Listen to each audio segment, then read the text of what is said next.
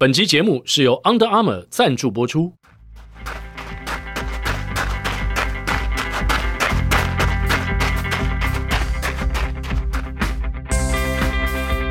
跑步不难，难的是穿上跑鞋离开家门的那一刻。你不需要很厉害才能开始，你需要开始才会变得很厉害。大家好，我是林建华。好，今天节目非常开心，为大家邀请到这位来宾呢，哎，又是一位跑步教练呐、啊，嗯、是在北台湾相当知名，我们的 Hank 陈振汉教练。Hello，大家好，我是 Hank 教练，欢迎欢迎欢迎。向总跟 Hank 认识很久了，哎，很久嘞，但是实际上多久我也忘记了，但至少也有个七八，没那么久，四五年了，四五年吗？四五年，四五年有。那应该是在大概二二零一几的时候，二零一八，一八差不多。Hank 是一八才开始。又回来跑步当教练吗？我当教练是二零一六年的时候开始的。Oh, OK，对，那会不会就是二一六啊？一六，我们两个应该是因为 RQ 认识的，对对对对对对对对吧？应该差不多一七啦，一七一八，一七一八左右，所以也蛮久了，认识蛮久了。那今天这个访问就轻松了，轻松了，因为有聊天，因为只有我最菜啊。当时我在河滨跟 Hank 教练碰到的时候，我们刚刚之前聊天的时候讲说，他带一个女跑者叫 Emma，跑得很好，OK。啊，现在半马大概九十一，对，九十一左右，哇哦，对，成绩很好。然后当时我还不知道 Hank 是谁，然后哎，马上做我教练哦，教练好这样子，还不知道是谁，所以我太菜了。因为你会看到蛮多的学生都是 Hank 教练的学生。哦，在在路上遇到的话，随便问一下，应该有可能都是 Hank 教练。对，Hank 你现在带很多都已经学生都破三了。其实少数啦，少数几位，嗯、少数几位。这样子从二零一六开始当教练，这样已经七年的时间了耶。对，七年的时间，因为二零一六年最早其实是因为有品牌开始培训心率教练认证，嗯，那所以那时候就最早就跟品牌合作嘛，然后开始成为教练。那隔年二零一七就开始跟 UA 开始有正式的合作，那也开始办训练营。嗯、那后来我也有自己的跑步课程，所以其实教蛮久的了啦。嗯，哎，你是一个专职的教练，还是说你有？我现在是专职教练。我、哦、真的、啊，我从二零一六年年底开始就是专职教练哦，真的可以靠跑步为生呢？哎，这是真的，这是真的，没有错。对，因为有些时候我们讲说跑步，有没有连张家泽都会这样讲啊？跑步怎么能为生呢？他已经改观了吧？他改观，他现在赚很大。在很久很久之前，他他认为这个东西是被质疑的。对，哎，但是现在已经陆续获得证明了，其实跑步是可以为生的。对啊，那这过程当中教了这么多的学生，你觉得最大的成就感来自于哪里？当然是学生的进步啊。嗯，对啊，因为其实呃，每一个学生进来，他追求的目标大概就几个嘛。第一个会希望进步，那这是很多学生的目标。那另外一个就是他希望可以健健康康的持续做运动。嗯，那我觉得这两个目标有达成，基本上我觉得就是教练很大的一个成就。嗯，什么样的学生他的个人的学习跑步的历程让你最为动容的有吗？印象中非常深刻的有一位跑者，好，那那一位跑者。他其实前一阵子已经离开了，哇 Wow，对，已经不在了。但是他让我印象中非常深刻。为什么？因为他来找我的时候，他跑第二个马拉松，他去跑柏林马拉松。那他跑柏林马拉松的原因，是因为他怕被关门，没有回收车。嗯，对，因为他跑步能力不是太好。是。后来他柏林马拉松顺利完赛嘛，其实比他的第一个马拉松。你听到你可能会觉得很夸张，进步了七个小时。哦，七个小时，进步七个小时，对，因为他第一个马拉松是黄金海岸马拉松，OK，不关门哦，没有关门，对，没有关门，他那个马拉松他跑了十三个小时，哇哦，对，然后他第二个马拉松，第二个马拉松他后来就是跑柏林，六个多小时完赛，而且那位跑者他其实是台大，也是台大很熟悉的一个学长姐，所以大家其实都知道他，哦，知道，对对，然后他前一阵子离开了，那其实就会觉得说他的精神其实就很多人就是。都一直放在心里，像这一次的前两天的台大的校园马拉松刚结束嘛，对，其实也有很多人是纪念他，然后再跑这一场马拉松，哦，跑前两天的那个台大校园的。大概脑海当中浮现了这样的一个人，我知道在讲谁。可是从十三小时到七小时，这这个找你训练的过程，应该也有很多的点滴会让你很难忘吧？是因为其实就是你知道他运动能力并没有。很好，因为从身材来说，从他本来的运动习惯来说，嗯、那其实到最后，你身为教练，你只能去寻求最有可能让他顺利完赛的一个可能性，嗯，然后给他建议，嗯，对。所以其实我觉得这个就是像到现在想到他，其实你都还是会觉得为这件事情其实是非常感动。嗯，所以当教练能够吼碰到几个这样的学生，你也会觉得说，哎、欸，其实你的付出感觉吼这个辛劳都有了回报。所以就其实有时候不见得说你说是哪一个学生成绩进步的非常好，跑得非常厉害，有时候不是，有时候就是这种很平凡的学生。他的进步，其实你就会觉得很不简单。对啊，你像台大 EMBA，我我现在目前在课程里面还有另外一位七十岁的七十岁的阿妈，七十岁的阿妈在台大 EMBA 没有台大 EMBA 的学长姐，然后她已经是七十七十七十七十几岁了，然后她现在也还在跑班里面，间歇照跑。然后 训练照跑，半马都还可以跑在二三零左右。就是你觉得，他就说他的目标就是他要给六个孙子当榜样。你说是阿公还是阿妈？阿妈阿妈阿妈阿妈阿妈阿妈，我阿妈都跑得比你快，半马两小时三十分内，就像十八岁的背影。哦，对，Coco 姐一样，Coco 姐也是这样子。对对对对对，哇，所以不简单呢。所以像这种很平凡的跑者，有时候你猜你在他们身上会看到很多不一样的感动。嗯，对，我觉得其实每个人都是在挑战自己嘛。那个绝对的成绩，那只是因为不同的个体差异而出现的。可是，在挑战自己的过程当中，就很多的故事就出来了。但我也听到蛮多的故事，是 Hank 跟他的学生彼此在对呛的。哎呦，对，有这么激烈火爆的场面吗？有有有有。呃，我没有，Hank 这 Hank 哪里很大？我讲我讲的这什么故事啊？我讲 我怎么都不知道。我讲的对象是互相开玩笑啦，啊，类似在互相开玩笑。因为 Hank 跟学生，当然我哎，我也常在台大也罢，或是在其他地方遇到他跟学生之间的互动，我觉得那个互动是还蛮有趣的。嗯 Hank 教练最著名的呢，最为人知的，就是你从背影就可以互呛，不是你从背影就可以认出他了哦。因为你从背影看到他非常非常雄壮的的小腿身形哦，对，小腿特别是小腿。就可以知道那就是 Hank 啊哈！我前一阵子因为我之前比较胖嘛，后来我一瘦下来了之后，很多学生都不认认不出来。他都看到我第一眼，他都他看到我，他会犹豫一下，然后第二个眼睛就是往下瞄看小腿啊，对，就是确定是我，确定是，对对对，因为我小腿跟大腿一样粗啊，哎，真的很壮哎，真的很壮。那你到底那时候瘦了几公斤？怎么会？学生都认不出，我应该前前后后从二零二零二零年开始到现在，应该瘦了快十公斤。哦呦，那虽然早些年都有在训练，那其实也都没有很胖，但后来有一段时间确实有停止训练，那就开始胖。那很多学生后来我瘦下来之后，就确实会有点不太认得我，对，有点不太认得我，所以开始就会。看到我，很多人看到我他就犹豫一下，你看得出来他的眼神在想这个 这一位是不是 Hank？然后第二个就是他眼神会往下看，我就知道他在看我小腿。哦、对，那你胖了十公斤，是不是学生都跑了？想说怎么教练怎么变得那么颓废？啊，因为影响到你的招生会这样吗？其实还好，我那个我那个时候反而是。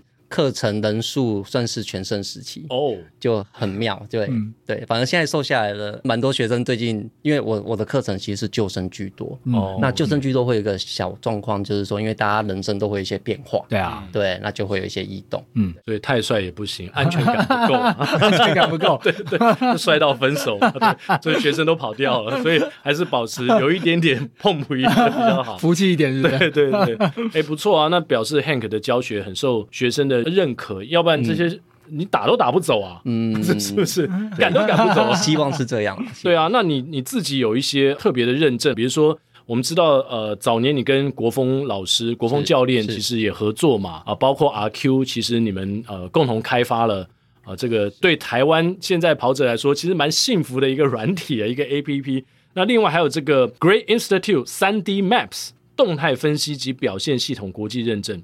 一个是姿势跑法认证，是另外这个认证，这两个认证分别代表什么样的意义呢？呃，其实，在整个跑步的训练当中，我们都知道跑课表很重要，但实际上在跑课表的过程当中，不是课表本身，而是你怎么跑课表。那 Level One 主要它是以跑步技术为主，就是要教你怎么样用正确的跑步技术跑得更好、更省力、更轻松，那更不容易受伤。那我觉得这是蛮重要的一个区块啊，甚至简单说，你不要受伤，其实你就会持续进步。对，那 Level Two 的认证，其实它就在谈的就是你如何用跑步技术来做训练，甚至是课表的训练，什么样的技术可以让你什么样的课表训练得更好。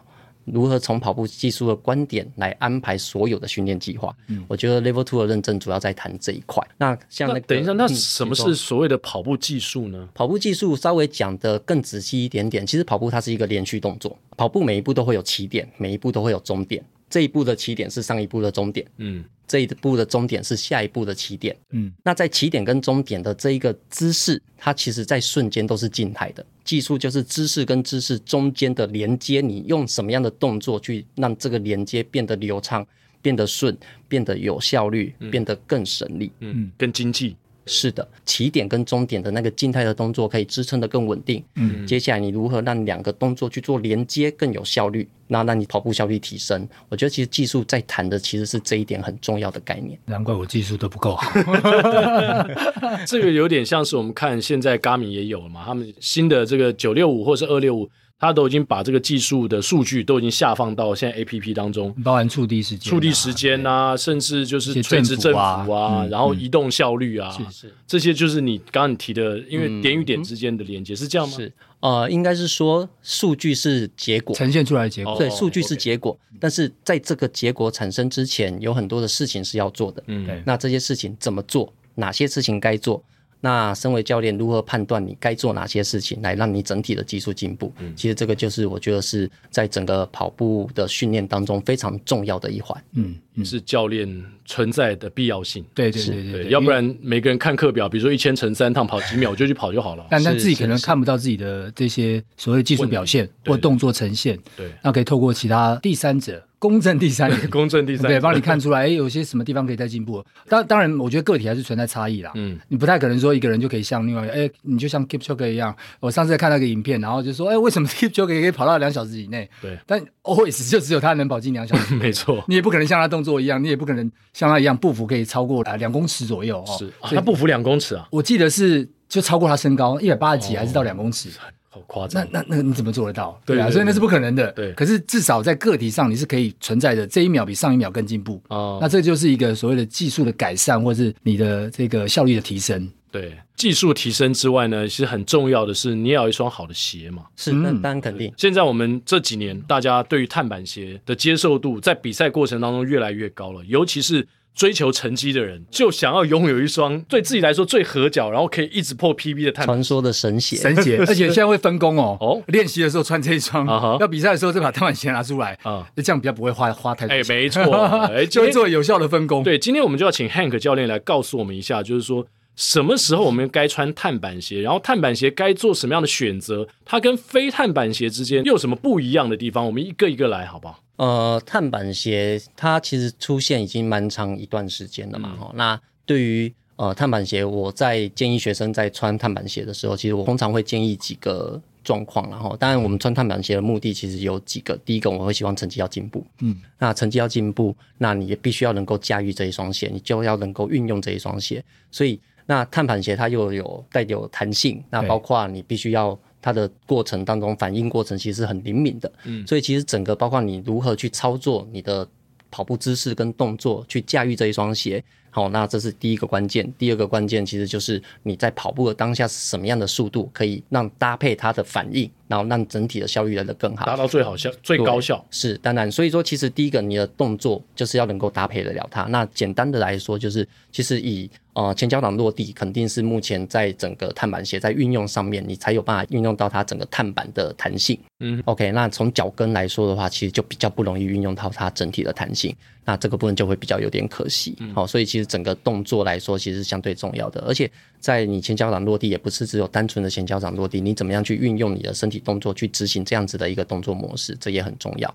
因为很多人其实他在初期，尤其穿碳板鞋的初期，他可能会有。呃，小腿特别酸痛，甚至有受伤比较高的受伤风险。其实这都还是从动作本身的需要被修正的地方要去注意的。哦，所以您的意思是说，如果我的动作可以呃修正到一个比较适合穿碳板鞋的姿势的话，我比较不容易有这个小腿。是疲劳或甚至受伤的风险。当然，当然哦，对这个部分先不管碳板鞋，你本身假设你是前脚掌落地的跑者，你本来就还是有很多的细节要去注意。嗯，对，甚至有一些人他会想要从脚跟转过度成为前脚掌落地的模式的时候，这个部分也是都要注意的。那更何况你换成碳板鞋的时候，你又要更运用碳板鞋带来的效益。嗯，那其实这个部分整体的动作，你必须要能够搭配得上的。嗯嗯嗯，就一般跑者啦，尤其就是说，可能哎，或许成绩。上没有那么苛求的，然后也在呃时间完成度是比较后面的，其实不见得一定要穿到碳板鞋啦，因为的确碳板鞋有些人去穿它的时候呢，那因为它会强迫你，因为它它有可能有一个前景的角度，它希望你要运用你的前脚掌，所以那个前景角度会让你跑起来的时候，你会吃你的小腿吃的非常重，嗯，那但是你可能在很多基础训练是不足的，包含肌力训练也罢，或者是你的跑量是不够的，但你以为穿上那双鞋就跟大家一样。事实上，第一个效力可能没做到，那甚至反而会受伤了。嗯，就是像刚刚 Hank 讲到的是，还蛮重要的一环的，你需要有一定的搭配再去穿那样的鞋子，比较会。符合你当下的状况，对，或甚至你要有一定，像向总讲，一定的速度，是是，然后配合这双鞋它的特性，对哦对，前脚掌它会帮你推，就是往前推嘛，对，它它刻意的就让你就倾斜，倾斜，对，然后就刻意的让你就往前推了，对对对。那你要是那个支撑不足的时候呢，其实你的确是很容易受伤，没错。是，其实当初我刚接触到碳板鞋的时候，我跟 UA 签约，其实我们长期以来 UA 一直都没有碳板鞋，那也是近期开始碳板鞋准备要上市。嗯，那我其实，在台北马之前我就已经拿到新的碳板鞋了，但是因为在台北马之前啊、呃、比赛我们都不太适合穿新鞋，所以我们后来其实并我并没有穿的碳板鞋上场，反而是我在呃台北马之后的两周。的曙光马拉松的半马，我是第一次穿碳板鞋上场。嗯，嗯老实讲，其实我对于这次 US 推出的这一双碳板鞋，我对它的印象其实就很好。为什么呢？因为我台北马刚跑完，其实老实讲，那个时候身体都还在恢复，都还疲累。对。但是实际上我在隔周，哦，就在台北马礼拜天嘛，隔周星期四才过三四天。我开始试着穿呃碳板鞋出去做训练的时候，其实我跑了两趟四公里的间歇。假设我第二趟有把五公里跑完，嗯，我应该就已经突破我五公里最佳成绩哦。就是我第一次换碳板鞋，第二趟的的第二，而且是第二趟哦。哦，对，那又过了一周，我曙光马拉松当天穿着碳板鞋出去，其实比我本来原本预估的成绩快了两分钟半嘛。嗯嗯，对，那过程当中你就觉得怎么会这么流畅？其实 Hank 现在讲的这双就是 UA 的 Flow Velocity Elite，是 Hank 讲的这双鞋，其实在去年就已经大放异彩了。大放异彩，在纽约纽约马的时候，当时就是好像横空出世，对，横空出世有 Locati，Locati 就就出出来，什么女子组的冠军穿这双鞋没有人认识，哎，后来才发现说这是 UA 的碳板鞋，UA 的碳板鞋，全新的武器，因为大家一直这个市场上，刚才 Hank 也讲嘛，已经。碳板鞋出来一阵子了，可能有三四年甚至更长时间，然后大家一直想说，哎，这过程当中每一家陆陆续续都发，什么 UA 都没有动作，可是明明在跑步这一块，UA 琢磨的也蛮深的，是，然后也有持续好的产品，哎，到去年年底，终于这双鞋问世，可以让你快两分钟的碳板鞋啊，半马快两分钟，对，因为其实其实 UA 在。呃，台湾以外的市场其实一直都有精英跑鞋的存在，其实一直都有，那只是量都很少，像在日本。或者是在美国，其实都有，那一直都没有进来台湾。那目前刚好这一双碳板鞋出来，我们当初知道会有碳板鞋，其实我们也是期待蛮久的。真的看到他在比赛上面出现，其实呃，就是纽约马的那一次，嗯、我们二零二二那那一天我，我我也是刚好在看转播，就忽然发现，哎，怎么有点面熟？对，其实也真的是蛮意外的啦。真的真的，因为因为在这几年有碳板鞋之后啊，几乎是没有其他鞋子。能够拿到这个可能前三名甚至冠军哦，没有，那对，这就是 UA 突破了这样子一个一个状况啊，这蛮厉害的。所以它应该有一些黑科技，黑科技在里面。刚才 Hank 你讲说穿起来非常的顺畅，然后让你跑起来是轻松的感觉，不会是感觉那个你刚刚讲小腿很费力吧？是，呃，我觉得小腿很费力这个部分，刚刚就跑步姿势跟技术。那你本身是不是就已经很适应这样子的动作模式啊？因为像我自己本身就已经非常适应前脚掌的动作模式。嗯、那前脚掌落地的时候，透过碳板的回弹这个部分，对我来说，我其实是适应很快的。那当然也有一个好处，就是说，因为 UA 的这一双碳板鞋，它本身并不像一般的碳板鞋厚度特别的厚，嗯、所以我觉得对于一般刚入门碳板鞋的跑者来说，它适应其实是非常快、非常容易的。后跟是三十六 mm。然后前脚掌是二十八 mm，就是落差大概是八 mm，就是八厘米啊。所以以现在大家都做到四十，就是到一个国际田总的规定的上限来看的话，它穿起来比较没有这种踩高跷的感觉。是，当然，啊，比较稳了哈，甚至也比较稳，因为。像我在穿这一双鞋的时候，我记得我年初一月，哎，一月还是二月去跑金门金门马的时候，我跑半马。嗯、那因为金门马的半马最后要准备进终点，有一个长下坡，而且那个下坡有点陡。对、嗯，其实老实讲，我穿着这一双鞋的时候，我都已经觉得不是非常稳了。嗯嗯，我其实有点难想象穿着其他更高的鞋会更不稳。嗯，而且那个不稳，假设你的脚踝不是那么的脚踝稳定度对那么的好的话，其实风险非常非常非常的大，很容易扭到或受伤。那当然，我觉得穿着这一双鞋，你就会比较对它信任度其实是高的，因为它没那么高，你就比较敢在最末端，像它像我刚刚提到的金门马后段最末端进终点前的那个长下坡，你还是敢加一点速度。对，又让你破 PB 了吗？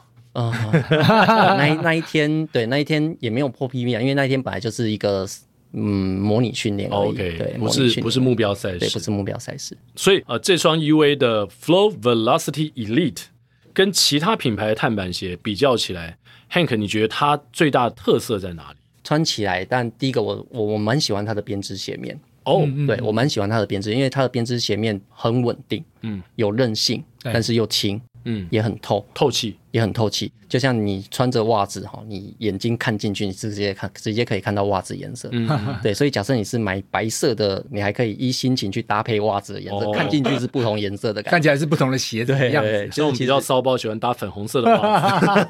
对，因为其实它就是真的是很透气。嗯，对，那然后当然它里面除了这一次有把碳板加进去之外，好，那它除了有呃用一个三明治的模式，好的模式来做的三层不同的结构，做三明治的一个打底，有呃。因为已经用了一两年的一个 Flow 的大底，嗯，之外，好、嗯，那它这一次又加了一个泡棉，所以我觉得这样子搭起来，你不会太硬，那也不至于太厚，对，那跑起来舒适度都还是有，那推进力也还不错，我觉得其实是蛮呃穿起来蛮舒适的，而且对于成绩确实我自己穿我都觉得帮助确实是蛮大的。是，那向总也穿了嘛？你穿去跑过几次呢？诶，我其实才跑过两次而已。哦，然后我这两次呢？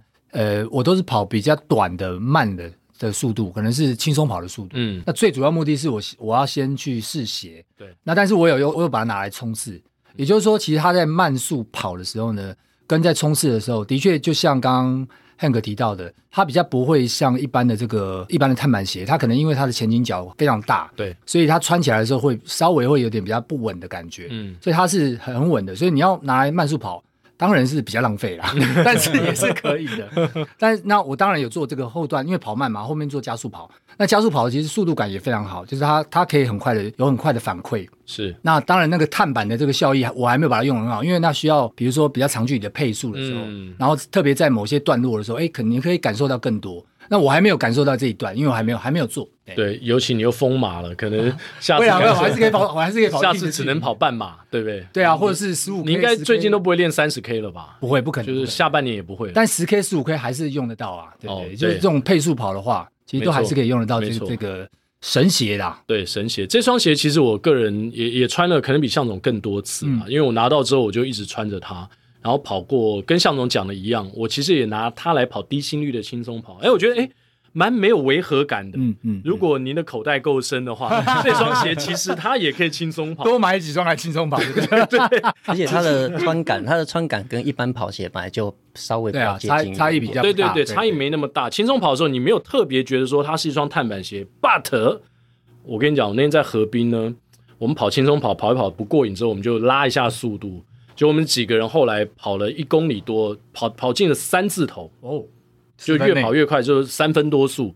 哎，这双鞋你知道跑进四分以内的时候呢，我觉得很特别，是一般的碳板鞋，你会觉得说你跑起速度来之后，它推着你往前走。嗯，可这双鞋不是，它没有这么的猛爆，也没有这么主动的就把你带着走，可是它会配合你的速度，就是你把速度带起来的时候，哎，你会觉得好像人鞋一体，就是它跟你的脚之间的那种呃，我觉得那种联动性。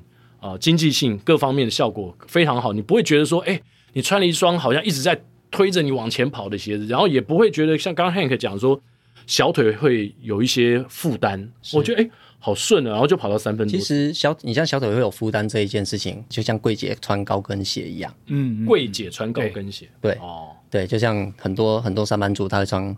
高跟鞋下跪的时候，我是说，对，下工作的不是那个下跪，他会觉得脚很酸。对啊，就是他穿高跟鞋穿一整天，他可能小腿就会很不舒服。那其实跟跑者一样嘛，你脚跟越高，其实你又又越有可能发生不舒服。有点像是踮着脚那种感觉。对，那当然，其实但在跑步的过程当中，你本来脚踝就应该要放轻松，让小腿跟阿基里斯腱有足够的空间去让它做反应跟弹性。可是假设你太过于踮脚尖的话，其实小腿跟阿基里斯腱的反应其实是不好的。嗯，刚才有讲到说碳板鞋穿着的时机嘛，对。啊，向总现在碳板鞋很多嘛，你你平常就像你讲的轻松跑，其实一般时候你是不会拿碳板鞋出来做练习的。对啊，因为自觉的口袋还不够深，所以轻松跑就穿轻松跑的鞋子。对对对，对对，你是比赛的时候才穿碳板鞋，还是说有其他的，比如说跑 tempo 或是跑？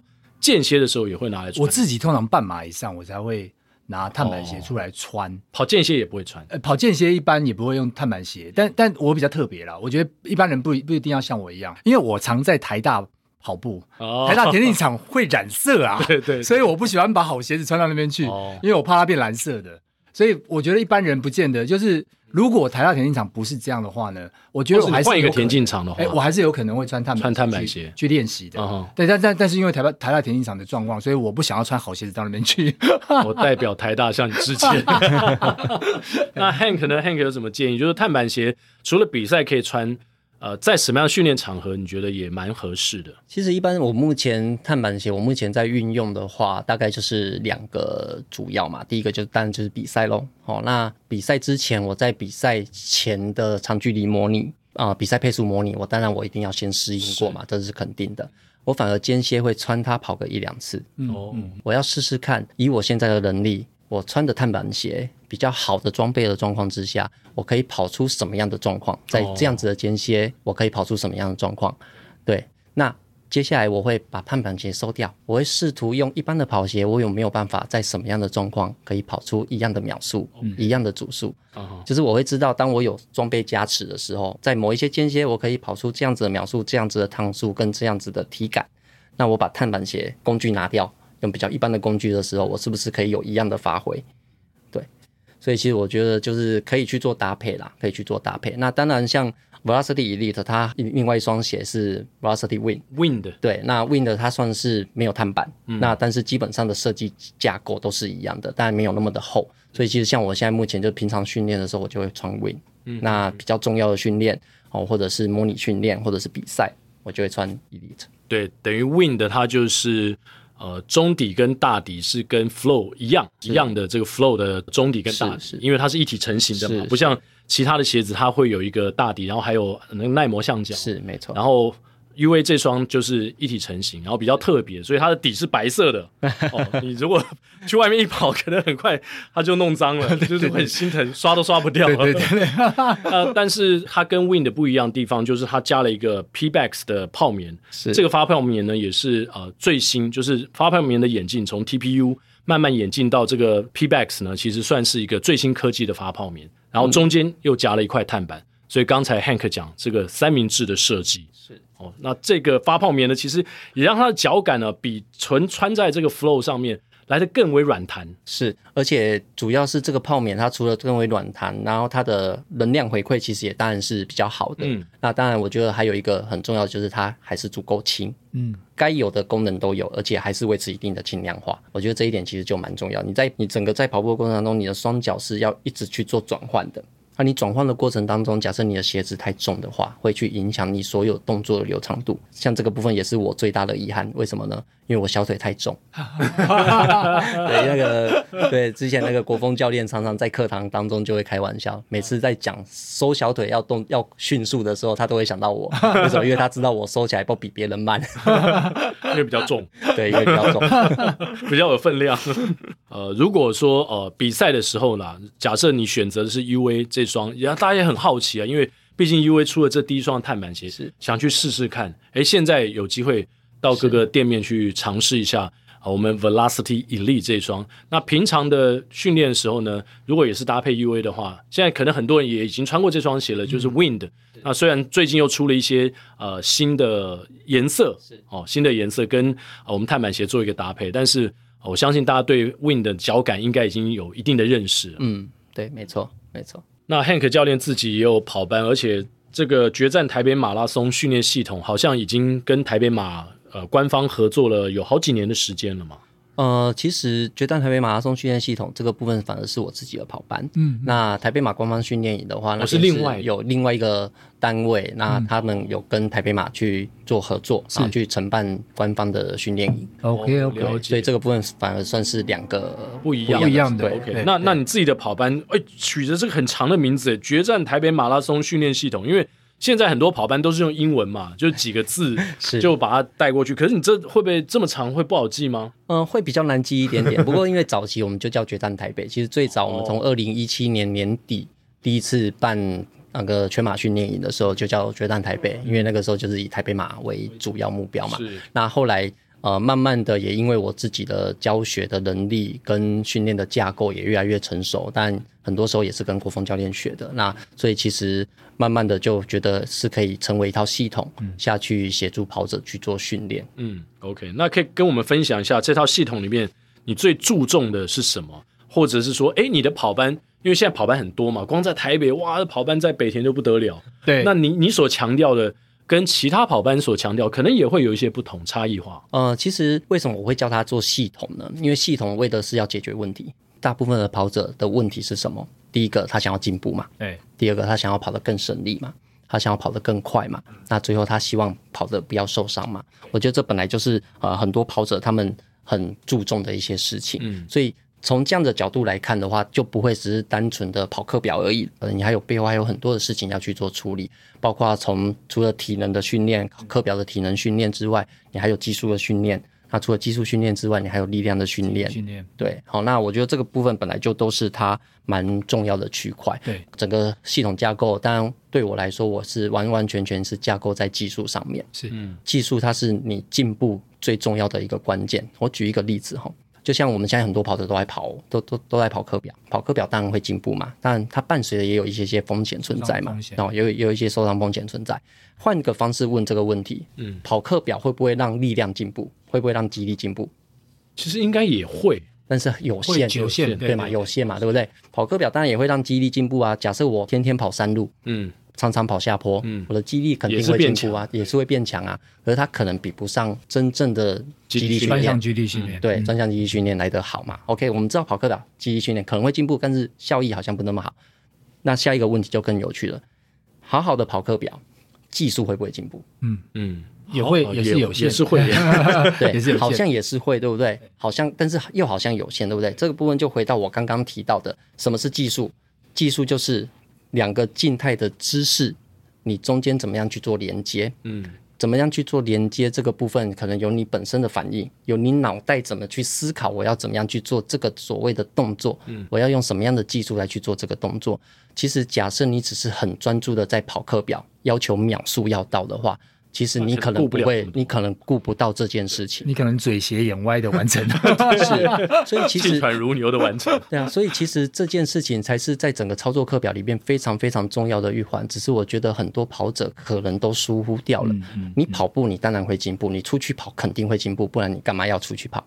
问题是除了体力的进步、力量的提升跟技术的进步，才是另外一个很重要的关键。嗯，嗯，回过头来说。当我的技术提升了，力量提升了，课表当然可以跑得更好啊。是，我的成绩当然是可以进步啊。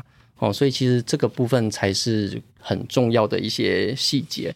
除了跑步技术提升之外，那力量的训练在整个系统架构里面，它其实也扮演着一个很重要的角色。大部分的跑者他们在谈到力量训练的时候，什么时候跑者会心甘情愿去做力量训练？嗯，就是没办法进步了。没办法进步，或者是受过伤，或者是受受伤重建。大部分的跑者都是，大部分的原因都是因为受伤。嗯，去看医生或物理治疗师的时候，医生或物理治疗师跟你说你肌力不足，嗯嗯，所以你才会甘心甘情愿的开始做力量训练。但是我很常跟学生聊到一个很有趣的事情啊，就是说肌力不足，难道肌力足了就不会受伤吗？换句话说，巨石强森来跑步不会受伤。因为他肌力力很够，每天都要阿里啊。对，现在我讲，以前我早期会举阿诺·斯瓦辛格，我发现慢慢的现在有人不认识，不认识他了。对对，举巨石强森的阿公了。所以其实你会发现，不是肌力够或不够的问题，而是你本身如何操作这个动作，如何超过这个动作，如何做这些姿势，会第一关会先决定你会不会容易受伤。所以技术很重要。力量的目的是要让你好的技术在跑动的过程当中，不管你跑快或跑远。你都还是可以维持好的技术，而好的技术本来就会大幅度降低受伤风险。嗯嗯，OK，所以对我来说，力量训练的目的其实还是提升你好的跑步技术，在跑动的过程当中的运动表现，嗯，避免受伤，它其实是一个附带的效果。嗯，不应该把它当成主要的事情。嗯，甚至力量训练，为什么我一直讲力量，我不是讲肌力？对，因为力量还有很多东西其实是。转换跟弹性，嗯嗯嗯，对，转换跟弹性其实它也是属于在力量的一个环节里面，嗯，对，那所以你最后你用好的动作、好的力量来好好的去操作课表，去跑这个速度，其实这个才是整个架构里面很重要的区块，包括呃整个技术层面，其实当你要认真的去谈跑步技术，其实它有很多层面可以来举例。是，我们都跑者都会希望进步嘛。那希望进步的时候，速度当然就是一个关键。速度怎么来的？两件事情，步频跟步幅。我希望我我我可以把步频往上增加，我也可以让步幅变大。当我要把步频增加或步幅变大的时候，其实步幅增加我们知道不太可能无限的一直往上增加。有可能你步频可能一百八、一百九、一百九、一百九十几已经很高了，两百以上的跑者其实有，但是不多。多对，对，那步幅接下来就是你怎么样让你的步幅增加，这个部分就是我刚刚提到的跑步技术，嗯，就很重要的一个区块。嗯，速度其实就是这两个的结果。对，那我怎么样运用跑好的跑步技术去做这两者的调控跟调配，然后去跑到我的课表，嗯，而且可以在足够的力量之下，我可以让我的技术越来越轻松。越来越流畅，然后去把课表跑得越好。我觉得这个部分其实是我在整个课程里面非常强调的一件事情。是，所以，所以才会特别提到系统嘛。对，因为它就不是一个单一的。你针对局部，那就是见树不见林。所以，它用一个系统的概念的话，你在一片森林当中，让你会看到每一棵树的长的样子，然后怎么样局部的把它强化，把最短的木板把它变长。见树后又见又见林，见林后见众生。然后见天要见天地，怎么有这一段？这不是你常说的吗？见自己，见天地，见众生。没错。好哦，所以这个整个系统哦，那我想 Hank 教练强调蛮强调技术。呃，这个技术呢，也就是如果你是一个孤独跑者，你自己看了课表，然后自己去练，你可能没有办法做到的事情。这一定要有人从旁来辅助你。这也是可能你为什么要去上跑班。它的价值所在。嗯，那说到跑班呢，跟国峰老师现在在 RQ 这边，其实 RQ 也帮助台湾跑者非常的多，包括我自己也很关注所谓的跑力，不管是每一次我跑快跑慢的跑力，还有就是我这个平均的跑力，跑力啊，体能啊，体能，然后也会用这个跑力去推算，哎，我现在全马大概可以到一个什么程度，我应该怎么样去配我的全马是比较合理，不会超负荷。是，那最近 RQ 有推出什么特别的功能吗？其实刚刚谈到跑力哈，其实 RQ 刚好近期应该呃再过不久时间，应该慢慢的会推出第三版的跑力哦。对，因为其实跑力，因为它现在目前收集台湾的跑者的数据也越来越完整嘛。那针对于跑力这个部分，也会一直去做更新。其实最早，当然跑力我们是从所谓丹尼尔博士的呃跑步方程式里边的跑力架构去。去去一开始去从那边去做参考，那 RQ 也其实也很已经很早之前就已经发展出自己的跑力系统跟推估系统。那其实目前也呃慢慢的推出第二版，甚至到目前第三版，其实也已经快要上线了。嗯、对，那这个是应该是近期有什么 new features 新的功能吗？或者是说会更精准呢？呃，呃，当然，因为新版跑力呃早期的跑力，我们有几个要求，就是例如说你的心率。对，要设定的够准确。那心率设设定够准确，你的最大心率跟安静心率就必须要去做设定。安静心率反而是比较简单，难的其实是最大心率。对对，对。那最大心率其实早先早期都还有办阿 Q 都还有主办那个最大心率检测嘛。嗯。那因为后来因为疫情的关系，其实也很久很长一段时间没有办了。嗯。那其实本来近期有想要办，就后来北田。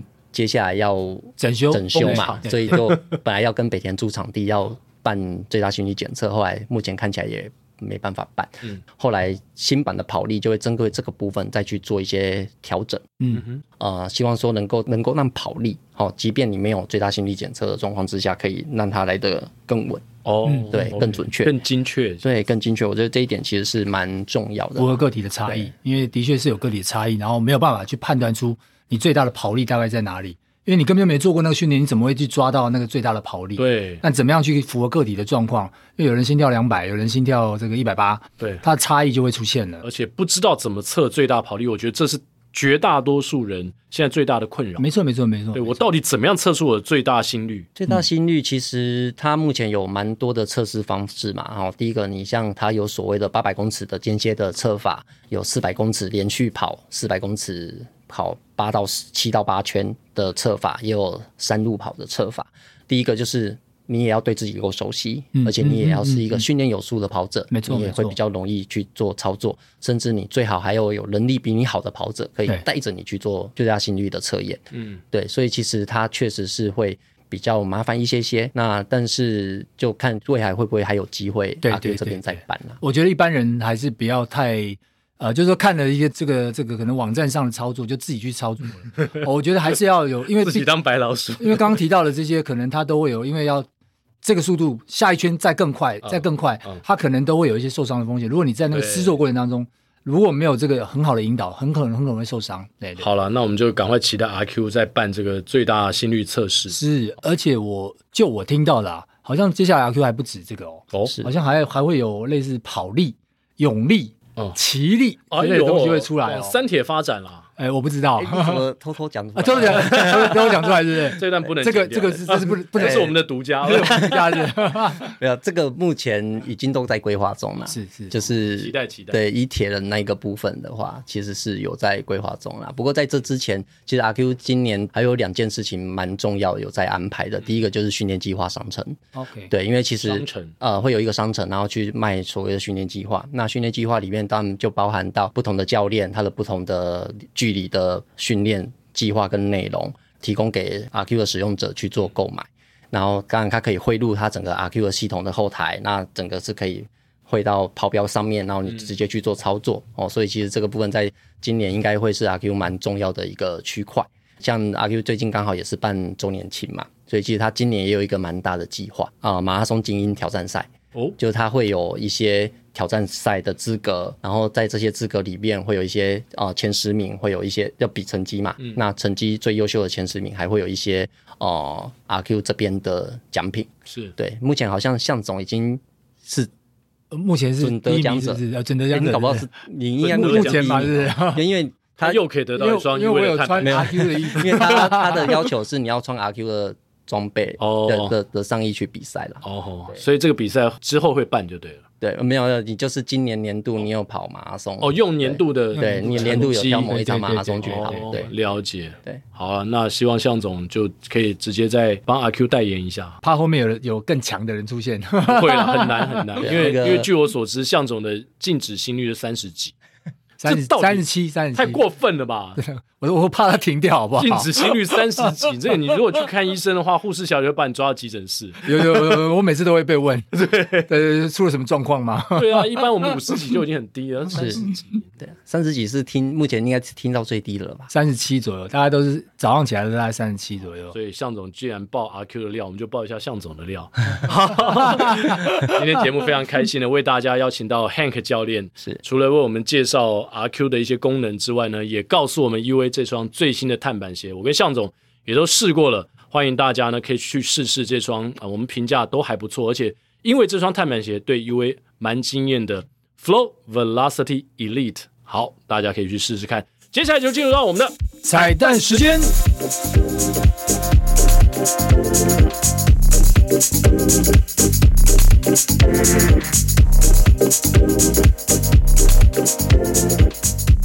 好，今天我们要唱的这首彩蛋的歌曲呢，当然就是要见树又见林啊，才能够完整的把 Hank 教练的系统呈现出来。哇，那这是一片森林啊，哦，呼之欲出啦，呼之欲出了，而且是在北部的森林，在很北 北欧的森林，北欧的森林，北欧的森林，挪威的森林，挪威的森林，伍佰的歌，哇塞。让我将你心儿摘下，试着让它慢慢融化，看我在你心中是否仍完美无瑕，是否依然为我丝丝牵挂，依然爱我无法自拔，心中是否有我未曾到过的地方啊？那里湖面总是澄清，那里空气充满宁静，雪白明月照在大地，藏着你不愿提起的回忆。或许我不该问，让你平静的心再起涟漪，只是爱你的心超出了界限。